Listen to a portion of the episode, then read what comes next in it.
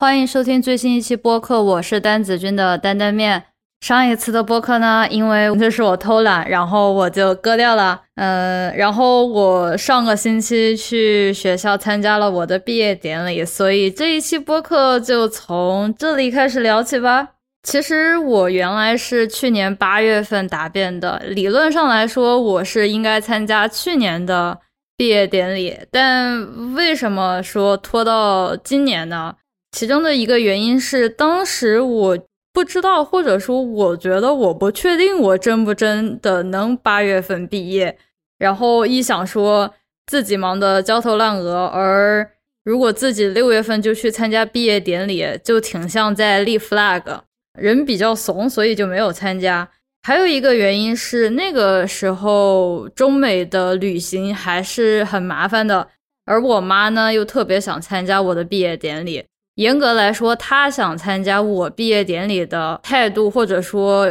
期待吧，要远远高过于我。去年就觉得说今年应该比较好坐飞机旅行了，结果呢又被啪啪打脸，于是我妈就不能来了嘛。但是他就说我一定要去参加毕业典礼，一定要拍照，这样他好发朋友圈。于是呢，我就花了一千多美元的机票飞到学校。这里插一句嘴啊，如果说你今年暑假在美国境内飞飞机的话，价格不是一般的贵，大家可以提前留意一下，因为这个开销特别大嘛，而且还有酒店钱什么的。我一开始觉得是不太想回去的，但是回去参加了一下呢，就上个星期五，觉得还是一个非常 emotional 的体验吧。就是说，觉得很有仪式感，因为我们博士的仪式是我们自己和导师会上台，然后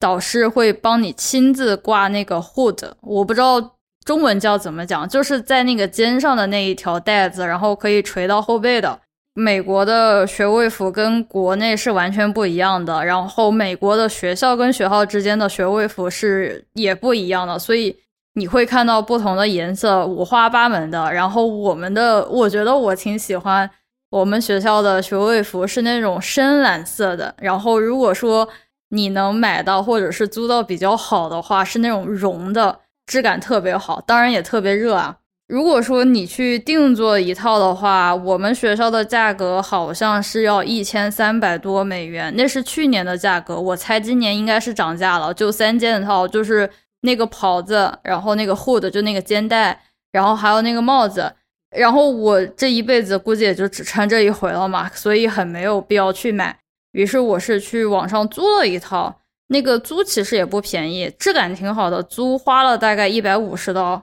穿了那么一天，我应该只穿了那一天。非常逗的是呢，我那天拍完照就把照片发到朋友圈，大家都纷纷恭喜我毕业。但是我一年前发答辩通过的朋友圈的时候，大家好像没有意识到那个时候我已经毕业了。所以对于大部分人来讲，呃，当我穿上学位服拍照发朋友圈的那天，才是我毕业的那天，而不是我答辩的那天。结果现在大家都以为我是今年六月份毕业的，不是去年毕业的。呃，星期五参加完毕业典礼以后呢，我跟我的同学去。一些地方打卡拍照嘛，然后走在路上就穿的那个学位服，在路上会收获很多人的眼光，因为大家一看就知道这个袍子跟本科生或者是研究生是完全不一样的。有有些人也会来说 “Congratulations, doctors” 这样样子，体验还是很有优越感的。然后大家也会就是带着一个比较羡慕的眼光看着你。作为像我这种非常肤浅的人的话。那一天体验非常不错啊，因为就是靠这一套衣服让别人知道说哦你是博士，而且就你应该是那种比较聪明的人，呃，所以也就引到这一期播客一个会非常肤浅，但可能也会超出不少人想象的一个话题，那就是说这个博士到底有什么好处？最肤浅的来讲，或者说我这上周的体验就是。如果说你拿的是博士的话，你在毕业典礼上，你站在台上的时间都要比研究生跟本科生至少要多出那么个十几秒吧。在学位授位仪式的时候，博士的话是要念你是什么名字，呃，你是哪个专业的 PhD，然后是哪一个人给你授这个学位的。而如果是研究生或者是本科生的话，你就走一下，念你的名字就没了。还有一个很明显的点，就是我进公司之后，因为我们公司的楼是在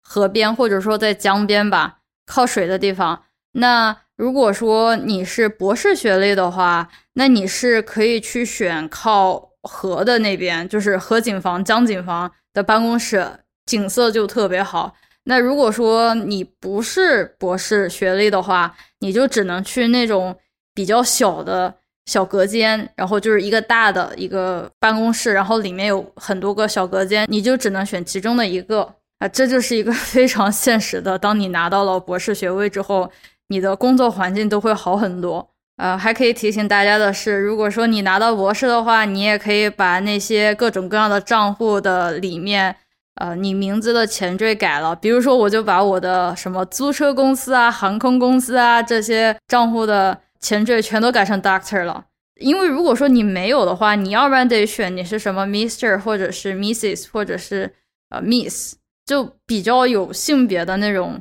区别。我当然不是说在打拳啊，就是我觉得没有必要。其实我是一般不会选的，因为我本身我的名字就是比较中性的，很难看得出来是男是女。所以我觉得配上一个 Doctor Title 的话，会显得这个名字非常的中性，这是我比较喜欢的。那再说一个非常直观，用魔法打败魔法的体验吧。那那就是像我这种亚洲人女生，然后个子又比较矮小，长得就是按照美国这边比较有刻板印象的说法，那就是长得像个高中生，甚至是像个小学生。那如果我不讲话的时候呢？大家有些情况，大家不会把我当做一回事。那如果我有了这个 PhD 的学历之后呢？其实说话的底气会足一些，或者说别人会多看我两眼，会日正儿八经的把我的话当成那么一回事。不得不说的是，大家很多时候还是会看人下菜，看外貌下菜的。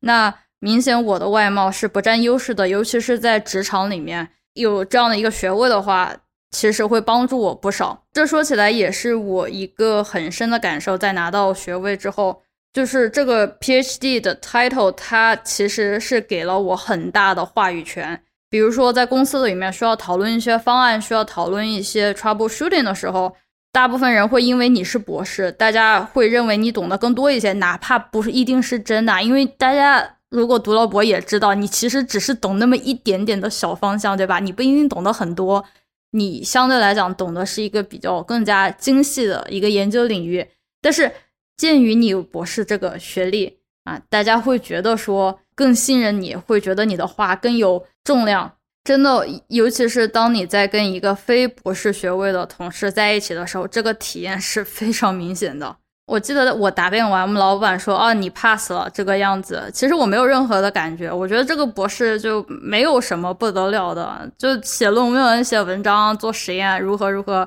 也就那样吧。其实没有那么多的狂喜，我反而是离开了学校，进入社会之后，哎，我觉得说好像这个东西还是有那么一点点 用处的，这个话语权也就带来了自信。对我一开始的工作有很大的帮助，因为这是我的第一份工作。然后我的不少同事是已经有几年的工作经验，呃，实话说，我应该是我们组里面，我们那个小组里面唯一一个直接从学校毕业进入公司的人。他们也有可能不是博士学位，但是在公司工作了好几年，对公司的运作非常了解的。还有一些是从其他公司跳槽过来的，也是有博士学历的。当然，别人有更多的工业界的经验，对吧？那我的话，严格来讲什么都不是，但是这个学位还是帮助了我一些，因为大家会把觉得说你在 PhD 学到的东西也是可以用作在这个工作岗位上的。撑一撑场面啊什么的，不至于是说大家把我当个小小白一样，这是一个非常现实的差别。我知道很多时候大家会说啊，包括我也说过啊，读过博对吧？又怎么样？找不到工作，不啦不啦不啦不啦，感觉没有什么用。但不管怎么样啊，读博拿到学位这个事情是非常有挑战性的，没人会否认这个事情，没人会说你的博士拿的很简单。那对于拿到学位的人来讲，他们总该有那么一点点不一样的待遇吧。而这种待遇在像是一些传统的行业，比如说制造业这种公司里面是非常明显的。所以这也促成了在美国有不少的本科生去工作了几年之后，又会回到学校去读博士，因为不少人会发现说，如果只有一个本科学历的话，职场中的天花板，职场中的晋升会特别艰难啊！我相信在国内也是一样的，不然的话，我也不会第一时间说我读完本科就去读博，而不是说找工作，因为那个时候就已经意识到了这个问题。除此之外的话，我觉得还有心理层面上的一种帮助吧，说不上帮助，我觉得更多的是一个历练，因为读博是一个受尽折磨的过程，我也受过折磨啊。我只是说我比较幸运的那一批人，我没有受到过怎么讲受尽折磨吗？我觉得我算不上，所以主观来讲，我对我自己的读博体验评价是比较正面的。当然，这里要插一句啊。话题无关的话，我觉得读博一定要选一个天气好的地方，这是我做过的最正确的决定，没有之一。去一个天气太好太好的地方读书，真的，当你觉得不开心，当你觉得就是今天实验没做出来的时候，你也可以出去跑跑步，因为你什么时候都可以跑步，你不用担心冬天下雪，你不用担心夏天太热会中暑，就出去跑跑步。我的学校在海边嘛。所以我每次出差之前，我都会去买一个 bagel，就是像一个面包那样的东西，就买点吃的好吃的，然后开车到海边，然后听海浪的声音，把车窗全部打开，把天窗全部摇开，就坐在车里面，脚直接插起来吃好吃的。我觉得那个时候就是给了我一个很大的，怎么说，给自己一个鼓舞打气，然后可以出差好好做实验。就这个。如果说你还没有选择去哪儿读博的话，我强烈建议你去一个天气好的地方。这个我觉得我整个读博生涯没有说得过什么抑郁症啊，没有说焦躁过度啊。我觉得天气帮助了我很多 啊。当然回到，当然这个岔开了之后，还是回到我觉得讲的是关于还是关于心理这一方面的吧。最明显读博的一个好处是极大的提升了我解决问题的能力。这个解决问题并不仅仅指的是学术上，还有生活上，还有人生上的问题。比如说，在美国读书的话，我不仅仅是说我围着实验室转就行了，我要操心我买菜不，我要自己做饭，我要操心我的那些各种各样的法律文件，因为我是一个外国学生，对吧？我需要。搞清楚我的呃，就是签证啊，这种各种各样的东西，我甚至还需要搞定我这个车什么时候换机油，我这个车什么时候该换空气滤芯，这些东西都是我一个人去操心的，没有人帮我。一些非常奇怪的技能点，可能对于国内的同学来讲不熟悉的，我可以跟大家讲一下。像是美国有相当一部分的学生，我至少我周围的人，包括我自己，我们会去玩那个信用卡。信用卡就是它可以攒很多的积分，然后你可以去换机票啊、换酒店什么的。这个比国内的信用卡要好很多。我们在读书的时候也就练成了这一波技能，就是精确的升卡，然后去攒积分。然后一八年我男朋友来的时候，我们出去玩，我们旅行上就是酒店跟机票上，还有租车上没有花过一分钱，基本上。像要做到这些，还是蛮需要一些生活上解决问题的小能力，还有一些应变能力。当然，这些都是合法合规的。知道这些东西，除了玩还有什么用呢？那就是疫情爆发的时候，那个时候是二零年六月份，有一次中美的航班断交，结果那个时候呢，我的同学是必须要以最快的速度回到中国，所以我们两个人联合一起去思考怎么买机票。因为我出于对信用卡的了解，再加上我疯狂出差，再加上我对那些航班也还算了解，然后他自己是搞统计的，所以我们两个人是兵分两路，最后是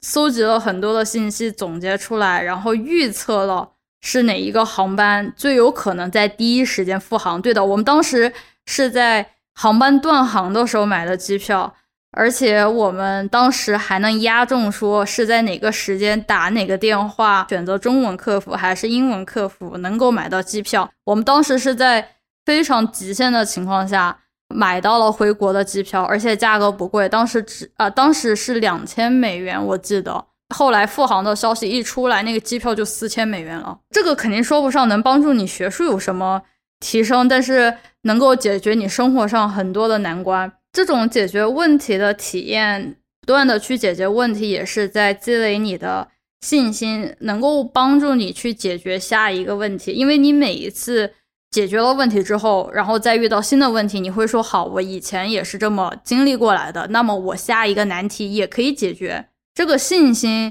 是很重要的，而且对于国外的同学来讲的话，不能够太多的去依靠家人，然后朋友的话，可能也没说像在国内那么多。这种信心是很重要的，能够支撑你自己去不断的解决问题，然后可以过得。更加的舒适一些。读博的心态上的话，我个人的态度是认为这是一个考验吧。我个人持有一个非常私人的悲观的看法，那就是在这个社会上，大家多多少少会有一些心理上的危机，说不上毛病或者是生病，只是说会有危机。个人的想法是说，在自己心智还算比较成熟，比如说十五岁以上的时候，适时的去。磨练自己的心智，磨练自己的心态，或者说尽早的去磨练，但不至于是说那种巨大的打击的话，其实是有好处的。那读博的话，我会觉得是一个不错的，或者说值得去试的一次体验。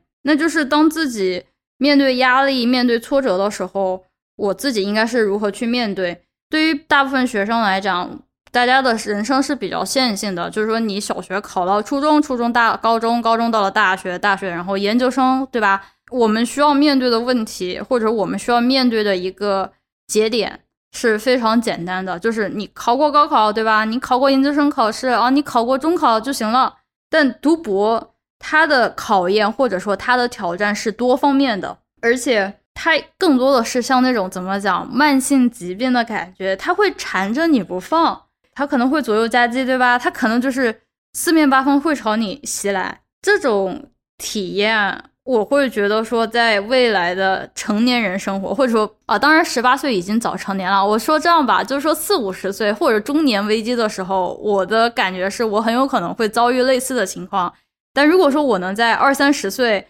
在我比较。生理上比较健康，还比较活跃的状态下去承受这样的心理上的一个考验，其实对我未来的危机处理会是有帮助的。这里我要讲一个非常变态的看法，大家完全可以不听。就是如果说你的人生都是比较顺遂的啊，没有经历过太大的打击的话，人生也没有经历过太多的波折，读个博体验一下，我觉得是对你的人生未来就是上一个保险。当然啊。当然啊，这里啊，我必须要回来说清楚啊，就是说，读博这个事情，或者说去体验这个事情，并不是说你一定要咬紧牙关，要历练下来，你要坚持下来，你才是最棒的，并不是的。就如果说它不适合，或者说它可能会出现一些不可挽回的损失的时候，那就退出就行了。所以，为什么我会说读博是一个很好的历练机会，是因为它可以退出，它可以退出，这是它最好的地方。就是说，大爷我不干了。如果是在其他的一些挑战或者说其他的危机，你想逃脱的时候，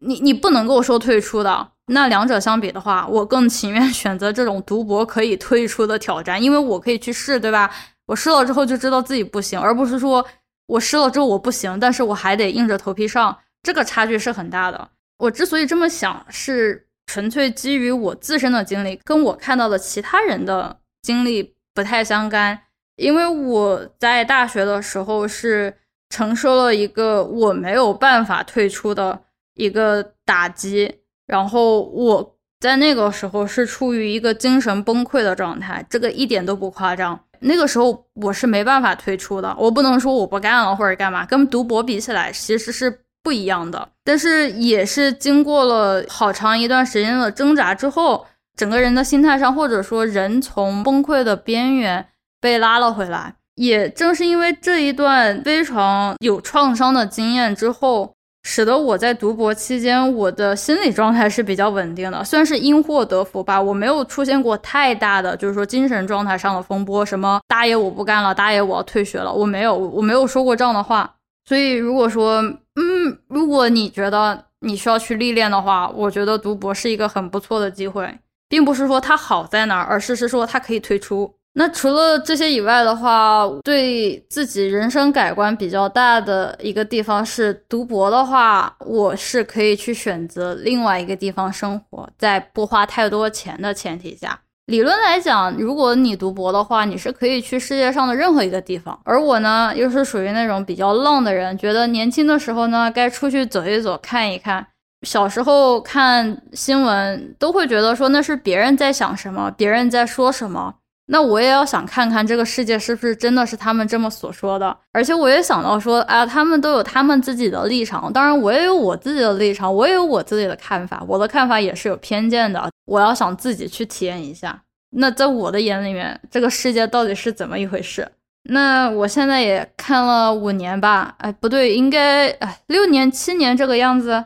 我的观察现阶段的结论是，这个世界还是比较有意思的。这个世界是有遗憾的，这个世界也是不完美的，但是这个世界是有意思的。你就说这几年的疫情吧，我相信如果你在国外生活这几年和只在国内读书工作的学生来比的话，大家会有很多不一样的想法。那如果说是在大城市背井离乡去读书的学生，跟只在家乡没有去过大城市工作学习的学生来看的话，这两批人，他们的想法也会是不一样的。就说，那就说我在美国的话，很多人在国内看新闻就会说啊，美国人不打疫苗，美国人不相信疫情，也不相信口罩。有几次我也被人问到说这是不是真的？其实是真的。我在身边也遇到了很多这样的人，他们可能是你的邻居，他们可能是你的好朋友，他们也可能是你的同事。当然，到今天我肯定不会支持这样的想法啊！疫情肯定是真的，口罩也是有用的。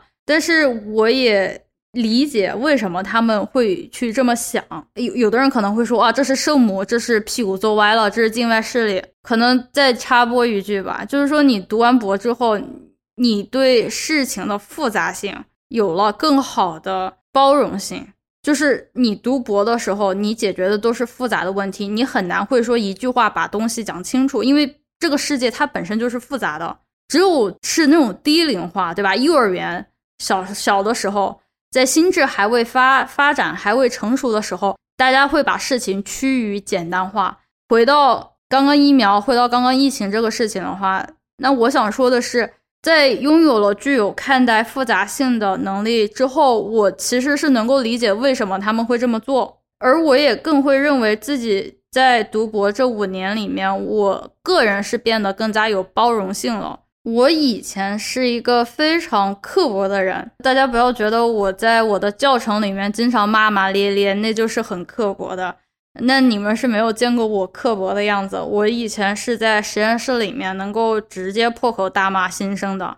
就没有人想听见我挨骂的。但也是读了这么多年的书之后，我意识到了一个问题，就是我很难在某件事情上说 yes or no，就是 right or wrong，就我很难会有一个简单的答案，因为这个世界本来就是复杂的，你必须。要去看清楚它为什么是这么形成的，它需要在什么样的情况下是一个什么样的结果。如果稍微改动一点点条件的话，它可能事情是在完全不不一样的方向了。所以到今天，我对人的看法是变得更加有包容性了。就是大家有些时候会说的什么尊重、祝福，可能我现在也就变成那样的人了。这是一个很奇妙的反差，或者说这是一个我没有想到的。一个结果，因为我见过不少在读完博之后，或者说在整个读博的生涯，大家他们是非常的刻薄，就是一直骂新生，或者说他们也不帮新生，他们任由新生自自生自灭，或者说去抢占别人的资源。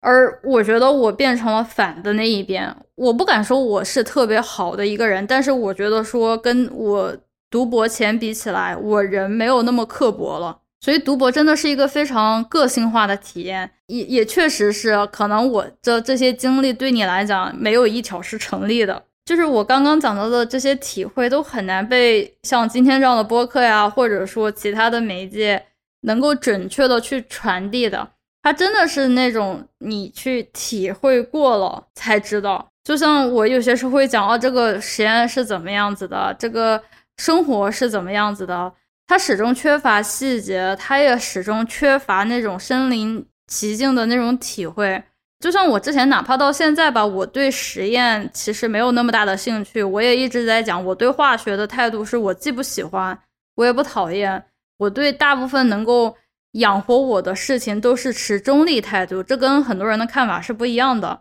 所以很多人对什么实验很感兴趣啊，在尤尤其一开始进实验室特别富有激情干活干活的时候，我跟他们的看法是不一样的。但是有一次很触动我，或者说很。Trigger 会触及到我想要去国家实验室工作，或者去出差去做实验，是在我第一次去国家实验室的时候。那个时候是一七年，二零一七年。那个时候有一款游戏在 Xbox 上面叫做 Quantum Break 量子破碎。我没玩过那个游戏，但是我是看了直播，看了实况。那里面有一个场景，就是你知道吧？它在那种游戏，也就是遇事不决量子力学，反正就是怪力鬼神都是量子作祟。一开始的时候就有一个场景，就是那种实验室，什么专门研究量子的，然后搞得特别的高大上。我记得我当时看那个游戏的时候，我就觉得说，就觉得呃，那就是游戏里面的东西，那就跟这个现实差距很大。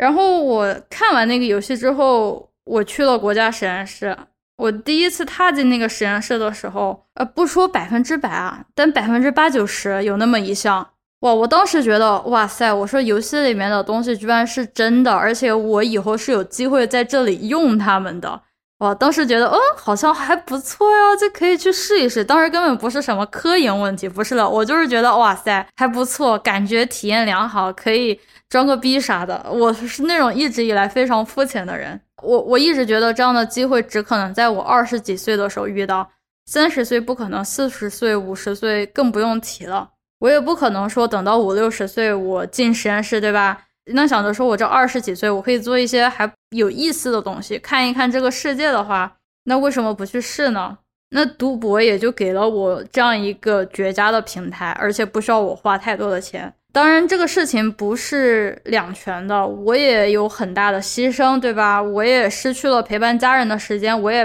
失去了陪伴我男朋友的时间，啊，我也失去了我可以去躺平，我也，然后当然还失去了我的头发，是吧？